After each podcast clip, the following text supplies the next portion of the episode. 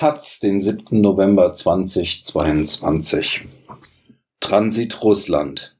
Viele Menschen im besetzten Teil der Ukraine haben nur die Möglichkeit, über Russland vor dem Krieg zu flüchten. So wie Viktor Borsch, der es bis nach Estland geschafft hat. Freiwillige berichten von der Odyssee vieler Menschen und davon, dass sie in der EU nicht willkommen geheißen werden. Aus Nava von Gemma Teres Arila der Fluss Nava an der gleichnamigen Stadt ist auch die Grenze, die Estlatten von Russland. Frühmorgens am estnischen Ufer sind einige Angler die ersten Menschen, die den Tag wecken. Die Nacht war kalt und Raureif hat das Ufer geweißt. Ein kurzer Spaziergang am Ufer führt zum Hafen. An einem der Gebäude hängt ein Schild in Erinnerung an das sowjetische Gefangenenlager, in dem während des Zweiten Weltkrieges und bis 1955 Zivilisten, Politiker und Intellektuelle inhaftiert waren. Im Hintergrund diskutieren die Angler miteinander. Wer ist schuld? fragt einer. Stille. Ein zweiter berichtet von den letzten Angriffen auf ukrainische Infrastruktur. Gut, aber wer ist dann schuld? Wie die Ukrainer ticken, das wissen wir schon. Aber wer ist schuld? Stille. Ein dritter Angler fügt hinzu, während der letzten acht Jahre hat kein Mensch darüber berichtet, was im Donbass passierte. Der erste beschließt die Debatte. Keiner wird dir genau sagen, wer Schuld an dem Ganzen hat. 95 Prozent der 50.000 Einwohner von Narva sind russischsprachig. St. Petersburg liegt etwa 200 Kilometer entfernt. Er geht zum Grenzübergang Nava 1, wo die Reisenden mit dem Auto, dem Bus oder zu Fuß aus Russland ankommen. Der große Platz davor ist so gut wie leergefegt. Nur vier Taxen, keine Reisebusse. Ein altes Schild mit Informationen für Flüchtlinge aus der Ukraine. Eine große Plane versteckt ein abgerissenes sowjetisches Denkmal, ein paar rote Rosen erinnern daran. Auf dem Platz befindet sich das Büro der Internationalen Organisation für Migration (IOM) und das des Vereins der Freunde Mariupols. Dort taucht Polina Kosse auf, groß, schlank. Sie schaut etwas misstrauisch und spricht extrem schnell, aber knappen, aber genauen Antworten. Kosse ist 26, von Beruf Programmiererin und hat Donezk in der Ostukraine Mitte Mai kurz nach ihrem Ehemann verlassen. Ihr Diplom wurde von der weltweit geächteten Volksrepublik Donezk ausgestellt und ist deshalb nur in Russland anerkannt. Seitdem sie in Nava angekommen ist, unterstützt Kosse den Verein, dabei Flüchtlingen aus der Ukraine die Einreise in die Europäische Union zu ermöglichen. Sie selbst besitzt einen Schutzstatus für ein Jahr und darf in Estland arbeiten. Menschen wie Polina Kosse, die aus der Ostukraine stammen, haben die Ukraine fast ausschließlich über Russland verlassen. Die 2014 selbsternannte Volksrepubliken Donetsk und Luhansk haben eine scharf bewachte Grenze zu den westlichen Gebieten der Ukraine errichtet. Sie in Richtung Kiew zu übertreten, war schon vor dem jüngsten Krieg nur mit einer Sondergenehmigung erlaubt. Zudem haben viele Bewohner der Region Verwandte oder andere Verbindungen im benachbarten Russland. Und schließlich ist da die Front, die westlich von Donetsk und Luhansk verläuft. Ob die Menschen in diesen Regionen zwangsevakuiert wurden? Das sei eine schwierige Frage, erklärt Polina Kosse. Sie hatten einfach keine Wahl und falls sie eine Wahl hatten, wussten sie nichts davon. Es wurden Sonderzüge organisiert und die Menschen, die alles verloren hatten, sind einfach eingestiegen, ohne zu wissen, wohin sie fuhren. In Russland angekommen, würden die Ostukrainerinnen in Filtrationslager gebracht. Das Telefon klingelt. Natalia, noch eine Freiwillige, schaltet sich dazu. Sie ist Russin und hat ihr Land Anfang März in Richtung Estland verlassen. Dort lebt ihre Tante. Über Natalia, die ihren Nachnamen nicht veröffentlicht sehen möchte, hat keine Aufenthaltsberechtigung erhalten. Inzwischen ist sie in Deutschland registriert, wo sie ein humanitäres Visum erhalten hat. Estland war eines der ersten EU-Länder, das keine humanitären Visa für Russinnen mehr ausgestellt hat. Seit Mitte September gilt für alle baltischen Staaten zudem ein Einreisestopp für russische Staatsbürgerinnen. Natalia erzählt von den Lagern.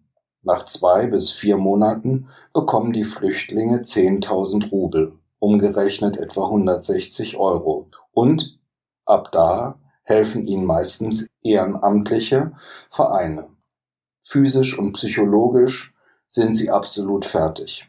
Sie berichten von etwa zehn Fällen, bei denen Männer nach ihrem Aufenthalt im Lager verschwunden seien.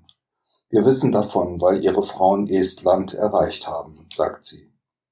Kurz vor der Grenze zur EU, so sagt sie, entstehe auf russischer Seite fast immer ein zweites Lager. Dort würden oft die Fotos auf den Handys der Ausreisewilligen gelöscht und es fänden Verhöre statt. Ukrainische Männer würden auf Tattoos und Verletzungen untersucht und darüber ausgefragt, was sie im Krieg gemacht haben. Meinen Mann hat man auch aufgehalten. Sein Telefon durchsucht, aber im Vergleich damit, was ich von anderen Männern gehört habe, war es relativ harmlos, wenn man mit ihm umgegangen ist, berichtet Natalia.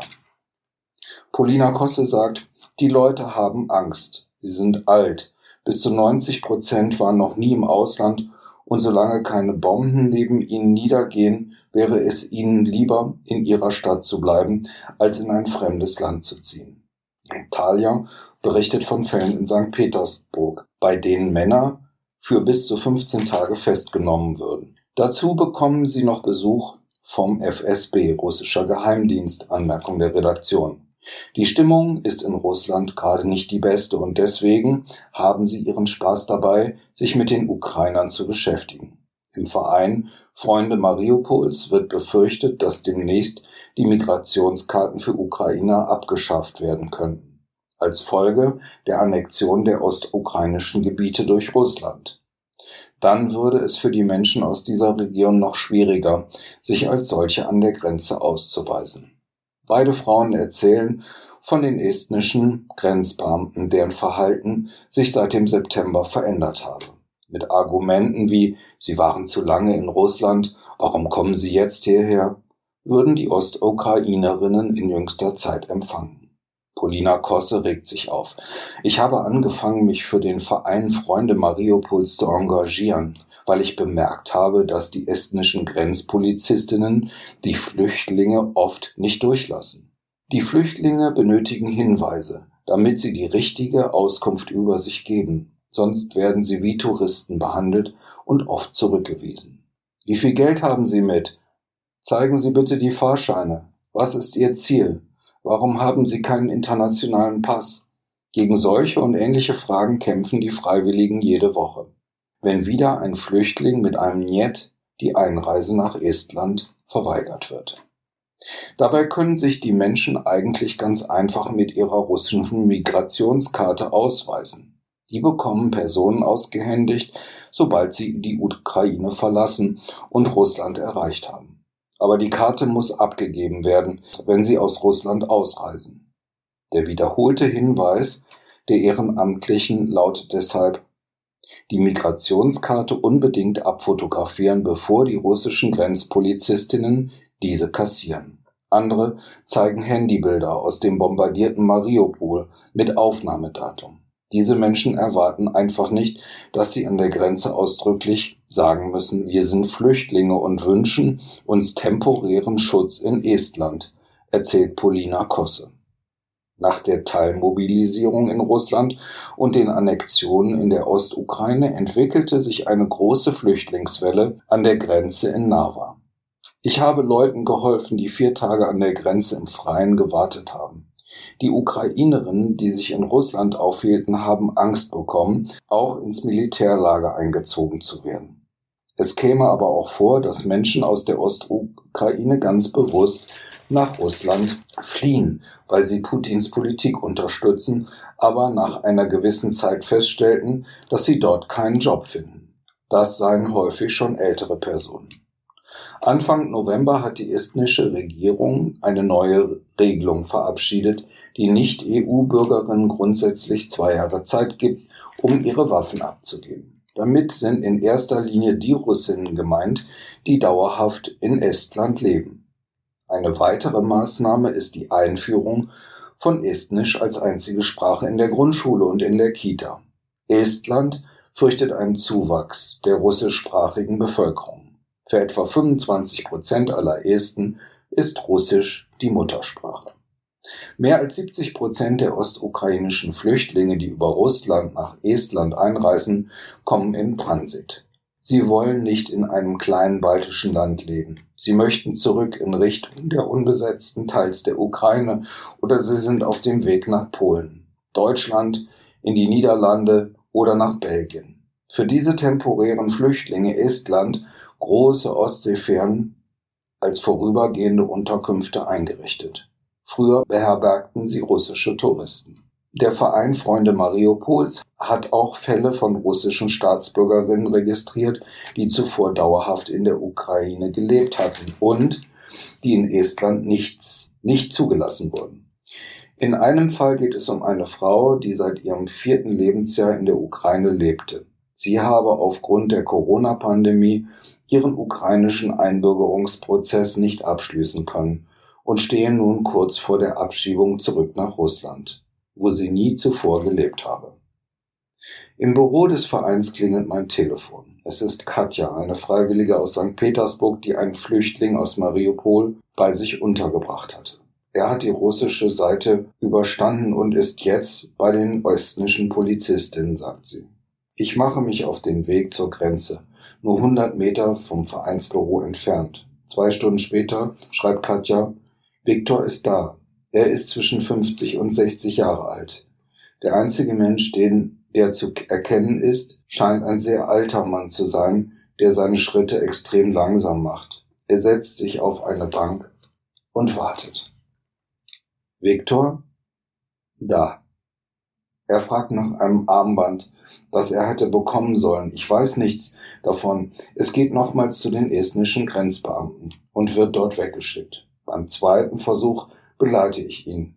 Bewegen uns nicht von der Stelle, bis er das Armband bekommt, das es Viktor ermöglichen wird, drei Tage lang kostenlos mit dem Zug durch Estland zu fahren. Eine Vertreterin der Sozialabteilung Estland ist für die Vergabe zuständig. Die ersten zwei Fragen, die sie stellt, lauten, wie viel Geld haben Sie dabei? Kommen noch viele Menschen hierher? Viktor Borsch verbrachte nach eigener Aussage anderthalb Monate in Mariupol unter Beschuss, bis er nach Donetsk wechselte und wegen eines Nierenleidens über einen Monat ins Krankenhaus kam. Im weitgehend zerstörten Mariupol zu bleiben sei für ihn nicht in Frage gekommen. Jetzt möchte er seinen 27-jährigen Sohn wiedersehen, der die letzten Jahre in Kiew verbracht hatte. 200 Euro hat Borsch dabei, dazu einen Koffer, eine Plastiktüte und eine Umhängetasche. In der Volksrepublik Donetsk habe man ihm die Rente halbiert, denn er wurde als Invalide eingestuft. Bosch ärgert das, findet es ungerecht, fügt aber hinzu, na ja, es ist eine junge Republik. Seine Schwester habe sich dafür entschieden, trotz des Krieges in Donetsk zu bleiben, weil sie dort bis zu ihrer Rente weiterarbeiten will. Ihr Mann habe sie seit Ende Februar zu Hause versteckt. Viktor Bosch sagt, er habe seinen letzten Kredit abbezahlt, kurz bevor der Krieg ausbrach. Soll ich mich jetzt dafür bei Putin bedanken? Auf keinen Fall. Ich fühlte mich immer sehr nah an Russland, aber dieser Krieg, aber diesen Krieg verstehe ich leider nicht. Borsch kommt vorläufig in Narva in einem Mehrbettzimmer mit Küche und Toilette in einem improvisierten Hostel in einem Plattenbau unter. Dort werde ich flüsternd gefragt, ob er aus den besetzten Gebieten käme. Ja, die Augen des Ansprechpartners werden ängstlich groß. Das estnische Innenministerium hat beschlossen, den Grenzübergang Narva 2 in der letzten Novemberwoche zu schließen. Begründet wird er mit dem Rückgang der Zahl der Einreisen aus der Russischen Föderation. Narva 1 Wo Polina Kosse und Viktor Borsch angekommen sind, bleibt zunächst offen. Polina Kosse plant in Estland zu bleiben, falls der Krieg länger andauert. Ihre Eltern wohnen in einer Vorstadt von Kiew, seit vor acht Jahren der Krieg im Donbass ausbrach. Sollte sie sie besuchen wollen, müsste sie den Weg über Polen wählen und sich hierbei mit ihren temporären Aufenthaltstitel ausweisen. Kosse besitzt keinen internationalen Pass. Mein Vater darf nicht weg, deswegen sind meine Eltern dort geblieben, sagt sie. Ihr 30-jähriger Mann könne nicht mitkommen, weil er in der Ukraine an die Front geschickt werden könnte. Nach Donetsk kehre ich nicht mehr zurück, sagt Kosse. 2014 sei sie dort bei ihrer Tante geblieben, habe studiert und geheiratet. Sie beschreibt die letzten acht Jahre in der selbsternannten Volksrepublik als friedlich, mit gelegentlichen Beschüssen. Wenn man in Donetsk lebt, lernt man manche Themen zu vermeiden, sagt Polina Kosse. Die spinnen alle, das wird doch bald wieder vorbei sein, sei ihre erste Reaktion gewesen, kurz bevor am 24. Februar der russische Angriff auf die Ukraine begann. Damals seien in Donetsk die Frauen, Kinder und älteren Menschen evakuiert worden. Erst Wochen später verstand Polina, dass es ernster werden würde. Ihr Mann musste sich verstecken oder eine Krankheit vortäuschen, um nicht über Nacht in einen Soldaten verwandelt zu werden. Im Mai sei zuerst ihr Mann geflüchtet, dann sie. Zunächst zu Freunden in Russland, danach nach Estland. Und Viktor Borsch meldet sich fast zwei Wochen nach unserem Treffen in Narva mit einer Telegram-Nachricht. Er sei nach zehn Tagen Corona-Quarantäne ins Krankenhaus von Narva in die Schweiz nach Zürich zu seinem Sohn geflogen. Er schreibt, ich will nichts anderes, als neben meinem Sohn zu sein. Über eine Sache bin ich mir sicher. In die Ukraine fahre ich nicht mehr zurück. Ich habe dort nichts mehr, was mich bindet. Und dieser Krieg wird leider noch lange dauern. Viktor Bosch schreibt von den Blinis und der Suljanka, die er in Nava noch sein, nach seiner langen Odyssee gegessen habe. Es war nicht wie in Tallinn 1984, noch in der Sowjetunion, wo wir nur für ein Bier bezahlen mussten und dafür bekamen wir zusätzlich einen großen Teller Fleisch, mit eigengelegten Gurken und gebratenen Kartoffeln. Aber es war herrlich. Estland und Russland. Geschichte. Große Teile Estlands gehörten von 1710 bis 1918 zum zaristischen russischen Reich. Erst nach dem Ersten Weltkrieg konnten die Esten einen eigenen Staat errichten, der aber nur bis 1940 Bestand hatte. In diesem Jahr besetzte die Sowjetunion das Land, das entsprechend dem deutsch-sowjetischen Nichtangriffspakt in ihre Einflusszone fiel. Ein Jahr später überfiel Nazi-Deutschland die UdSSR und besetzte die estnische sozialistische Sowjetrepublik. 1944 eroberte die Rote Armee Estland zurück. Danach blieb das Land lange Teil der Sowjetunion. Gegenwart mit dem Zerfall der UdSSR erklärte sich Estland 1990 zur unabhängigen Republik. Ein Jahr später erkannte Russland den Staat an. Im Jahr 2004 wurde Estland Mitglied der NATO und der Europäischen Union. Seit 2011 ist der Euro in Estland gültiges Zahlungsmittel. Seit Beginn des russischen Angriffskriegs zählt das Land mit seinen rund 1,3 Millionen Einwohnern zu den engsten Unterstützern der Ukraine.